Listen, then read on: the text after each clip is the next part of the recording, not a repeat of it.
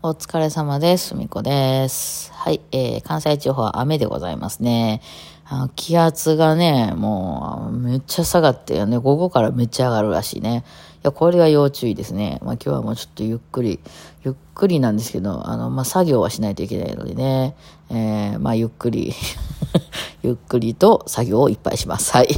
えー、と思いますね。作業っていうかアレンジをね、いろいろやっちまわないといけないんですね。はい。あの、まあ、昨日、ちょ、あ、あじゃちょ、その前に、お、あれや、お知らせや。あの、あれ、えっと、浜松、ヤマハ浜松でイベントします。えー、昨日 YouTube 出してるんですけどもね、あの、下根が要欄に貼っとくので、静岡近辺の方、もしよろしければ、えー、ちょっと、昨日の夕方から申し込み始まったんで、今どないなってんのか私はわかんないんですけど、あんま人数が多くないんでね、えー、非公開と、まあ、今回その、ごめんなさい、バイオリンのみです。バイオリンの、のみの非公開。と、あとなんかトークイベントみたいな、私の語ろう会みたいな、まあ、半分喋って半分質問を受けるみたいな、そう、会を両方、やヤマハの浜松店でさせてもらいます。はい。いやー、いいですね、これね、えー、あのー、この、えー、が、会社関係なく行き来できるようになったのはフリーになってからのなせる技ですよね。これはあの、山ハの先生してながら島村で教えたり、島村の先生しながら山ハでイベントしたりできないですからね。うん。非常にありがたいですね、こういうの。そうです。あの、山ハさんから話いただきまして、行ってきますんで、12月3日です。はい。あのー、近辺の方はね、あの、ちょっと電話で予約してもらわないと、あの、席がそんなに、あの、大きい部屋じゃないみたいなので、もし、あのー、ね、当日来て入れないとかあったらダメなんで、あの、申し込んでください。ぜひぜひね。はい。ってなわけで、えー、まあ、そういうのがありますと。はい。で、えー、何やったっけ？あ、昨日ね、昨日さ、アンサンブルとかやってたんですけど、あのー、ふみこと弾こうかみたいな感じなんですよ。あの、みんなでわーって集まってひたすら弾くっていう感じなんですけど、ただ全然その趣旨が大きく違うのは、えー、まあそのもともとね、私その島村でレッスンしてたっていう経緯があって、そのレッスンからの、あの、なんていうんですかね、えー、そのアンサンブルクラスみたいな感じになったので、しっかり楽譜書いてます。で、楽譜も、あの、3パートとかにちゃんと分けて、えー、あの、それをみんな、まあ好きな自分のパートを弾いてもらう。まあそれもね、ちょっとまあ緩いよね。あの、あの、あなたはこの楽、えー、この曲は、アナ、今度アナ雪の曲とか今やってるんですけど、アナ雪のレッド・イット・ゴーの、えー、この曲は誰々さんはファースト言ってくださいとかって決めてないんですよ、全然。なんか、その時の行き当たりばったりで、あ、1番行く人いますかみたいな、はい、みたいな。あ、じゃ2番さん、あ、2番さん少なめなのね、みたいな。うん、みたいな、3番さんいますかみたいな。3パーツで分けてるんですけど、それはちょっと難易度で分けてますね。えー、そうなんですよ。で、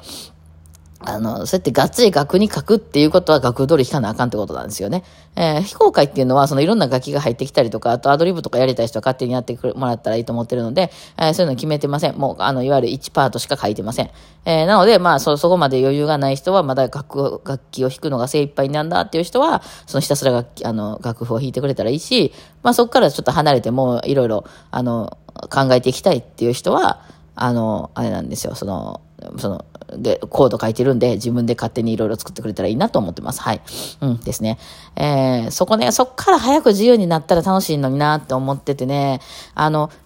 ちょっと話がずれるんですけど、例えば今映画とかドラマにしても、その全部セリフで説明しないとわからん人が増えていると。増えてるんじゃないよね。多分昔からさ、おったと思うんやけど、SNS とかで言いやすくなったやん。なんかあの映画よくわからへんかったみたいなことが言いやすくなったから、それがこう出てきちゃっただけやと思うんですけど、その自分で頭で考えようよっていうのとかね、あとはそのすごいわかりにくい映画とかもあるじゃないですか。こえ、今のは妄想のシーンやったのか、現実のシーンやったのか、とかいうのが、あの、ちょっとわかりにくくて、それ自分で、え、どういうこと？この人からしたらこれはど、どういうことなのとか考えないといけない映画っていうのは、まあ、その考えなくて脳死で見たい人からしたら意味わかんないですよね。えー、ちょっとこの間も配信で言って、あの、ライブ配信で言ってたんですけど、例えば、むっちゃ好きやねんけど、好きすぎて嫌いっていう人みたいな、あるじゃないですか、人間ってそういうのありますよね。めっちゃもう、どっからどう見ても周りから見たら、いや、あの人のこと好きなんやな、あの子って。けど、それこじらしちゃってて、こじらしちゃってて、というか、もう好きすぎて、もう好きとか言えなくて、もうあの人嫌いって言うみたいな。でも見てたら分かったりしますよね。でもそういうのも、やっぱりその映画の中で、嫌いっていう言葉に出しちゃうと、あ、この人嫌いなんやって脳死で撮る人もいるので、その説明しないとわからない。本当に。本当は好きなんだけど嫌いみたいな全部言っちゃわないとわかんないみたいな っていうのが、で、結局そういうのが、あの、にふうに言われちゃうので、その、さ、映画監督とかもそういう作品を作りがちになって、今なんか結構その、あの、全部説明してる映画めっちゃ多いじゃないですか。そんなこと言う？みたいな。ね、あの、実際のシーンではそんな風には絶対言わんよねっていう、えー、なんかこの間もそうかな、なんかそんな YouTube とかでも言ってましたね。うん。なんかの、なんかの YouTube で見たんですけど、例えばその、そそれを皮肉ってね、その、えー、全部説明するみたいな。例えばその、えー、なんか、その、ある、とあるドラマのシーンがあって、なんかその、おか、えっ、ー、と、田舎のね、実家のお母さんとお父さんが、まあ、二人とも亡くなって、まあ、順番に亡くなって、その実家をどうしようかっていうシーンであると。で、その兄弟が久しぶりにあんまり喋ってなかった、今まであんまり交流のなかった兄弟が久しぶりに集まって、集まってっていうかその実家に入っていくと。で、あの、あ、じゃ俺らがいた頃からあんま変わってないな、みたいなんで、なんか写真とか置いてあってね、あ、なんか、あの、親戚で撮った写真とか置いてるな、みたいな、あの、っていうようなシーンを、あ今から映画で撮りますってなった時に、その、あの、なんか、昔の映画とかでそういうあんまり説明とかない映画だったら、こうなんか、こうちょっと誇りっぽくなってる実家とかに久しぶりにこうみんなわーって入ってきて、変わってないな、みたいなセリフで終わってたらしいんですけど、今の映画やったら、俺をもうここには15年来ていないんだよとか言って、これはあの、この親戚の法事の時に撮った写真だな、変わってないな、まで言わないとダメだそうなんですよね。えー、その、変わってないな、あの一言で、ああ、なるほど、ここにはな、この人久しぶりに来るんやな、ずっと来てなかったんやな、みたいなことを想像できなくなっているみたいな。てか、それ多分ね、できなくなったんじゃなくて、えー、そういうふうにこう言えるようになったからね、もう、あの、文句が届きやすくなったんでしょうね。えー、だからもう各方面にそういうレベルの低い人に対しても、あの、合わせなければいけなくなったみたい。でも、そうやって言われちゃうと、その、想像できる方の人間からしたら、いや、だからだ、なんでそんな全部説明すんの？だって、そこにいてんの妹やろ？そんな妹に15年来てないからなとか言うみたいな感じで、なんかね、そういうのがあるんですけど、音楽もちょっとそれっぽいところあって、今めっちゃ流行る音楽って皆まで全部説明する音楽なんですよ。まずサビから入るのね。あの、流行りの。うん。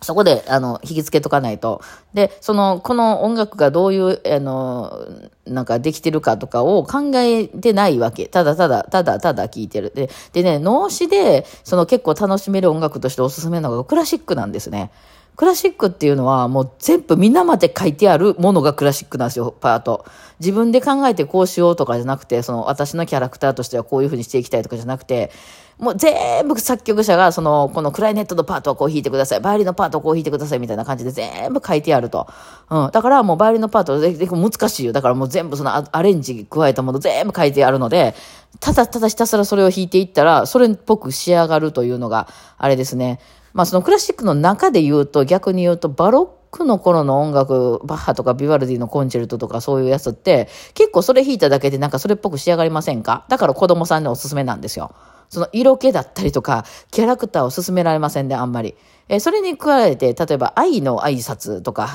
ああいう曲って、ただただ弾いただけでは何らかっこよくないさ、タイスの瞑想曲とかもそうね。えー、その音をきれいに出したりとか、どういう風に弾くかっていうのをちょっと考えないと曲にならないので、例えばめっちゃちっちゃいうまい子にね、えこの子5歳でこんなに弾けるんですみたいな子に、タイス弾かしても、なんかいまいちあんまり良くないなってなるのはそういうとこなんですよ。皆まで書いてくれてないから。うん、なんですね。えー、一つの音をずっと引っ張るみたいなことをやるからね。え、そうなってきたら、じゃあどうしよう。こんなもんビーって電子音みたいに伸ばしたって何も問題なと人間的にはね。えー、強弱どうするのか、ちょっとビブラートどうするのか、みたいなことを自分で考えないといけないと。うん。だけど、その、もう音がいっぱい入ってるような曲っていうのは、その、そういうこと考えなくて脳死で弾いていっただけで結構聴いてる人からしたら、お、なんかすごいぞ、と。いうふうになるというふうな。で、まあ全体的にクラシックでもそうです。あの、オーケストラの曲とかも全部決められてるからね。その代わり、それをちゃんと正しく決められた難しいパートをきっちり弾け弾けば、聴いてる人には届くよっていう感じなんですよ。あの、皆まで全部せつセリフで説明してる系の音楽ですね。それに比べて、その説明してない系はジャズとか、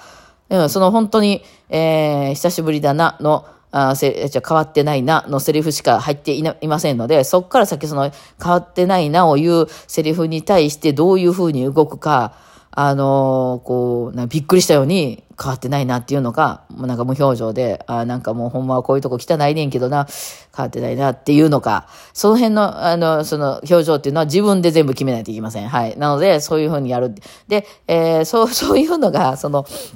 あの、えー、私はクラシックの方から入ったので、その、ただ、ただ、まず、まずね、そのセリフを読むのがとにかく大変っていうことで、クラシックは皆まで全部書いてあるので、皆さん多分、そこで終わる人多いんですよね。えー、そうなんですよ。そんで、大学の時にね、室内楽っていうのをまあやって、まあそれも別にまあその、やってたんですけども、カルテットとかピアノトリオとかいろいろあって、まあいろんな楽器の人が集まってきてね、皆まで全部書いてあります。そういうのね。えー、ベートベンのカルテットを弾きましょう、みたいなことでやりますわ。ね。で、それやった時に、室内楽の授業っていうのがあったんですよね。で、それまでっていうのは、そのバイオリンの先生にはバイオリンを習いに行ったりとか、そういえば自分が吹くかピアノを習いに行ったりとか、そういうのはあったけど、室内楽のレッスンっていうのは、私はそこで初めて受けたんですよ、大学の時に。で、室内楽のレッスンって何やねんと思ってたんですよね。えー、その、私が習いに行った先生は、ピアノと、えー、チェロで、えっ、と、なんかこう、ご夫婦でやってらっしゃる、そう、二人で室内楽を教えてくださるという感じやったんですね。えー、まあまあ、ピアノ四重奏とかで行ったんですよ、私ね。あの、習いに行ったんですよね。だからピアノ先生もいた方がいいよねっていう。で、え、じゃあさ、バイオリンの先生行ってないからさ、バイオリンの弾き方教えてくれんや、みたいな、その高校の難しいとことかどうやって教えてくれると思ったら、全然そんなレッスンではなかったわけですよ。うん、うちらもめっちゃね、結構その時4人結構頑張ってる4人やったんで、あの、こうやってこんなんですけど、みたいなので、あの、み、あの、見に、あの、店に行ってさ、どやみたいな感じでね、こう、あの、先生に聞いたら、ところでさ、何がやりたいわけ君らみたいな。なんか全員が全員ずっと、私が私が私がって弾いてるけど、そのメロディーがどことか分かってんの？みたいな。ちょっと整理しようや、みたいな。ここで一番出ないといけないのは誰って言われて、はってなったんですよ。そうか。私は自分のパートを一生懸命練習して音程もリズムも間違うんで完璧に弾いたみたいな感じでどうですかってやったんですけど、まあもちろんフォルテとかピアノとか強弱は書いてあるからそれは守りましたけど、そのピアノって書いてあるちっちゃくって書いた意味は何やったのかみたいなことはそこで初めて知ったんですよね。えー、あ、そうか。私が全部主人公じゃないねや、この世界というのでね。なんかそういうのが分かってくると結構面白くなったりとかしていって、まあクラシックとかそっからですよね。面白いのはね。えー、まあ、ペペラーは初めからそれなんですけどね。うん、なんかまあ、その辺はね、ちょっと、ちょっと時間が来たんで、もうまとまりませんでしたわ。まあ、そういう世界面白いですよというご案内でございましたね。浜松よかったらどうぞ。ではでは、お疲れ様でした。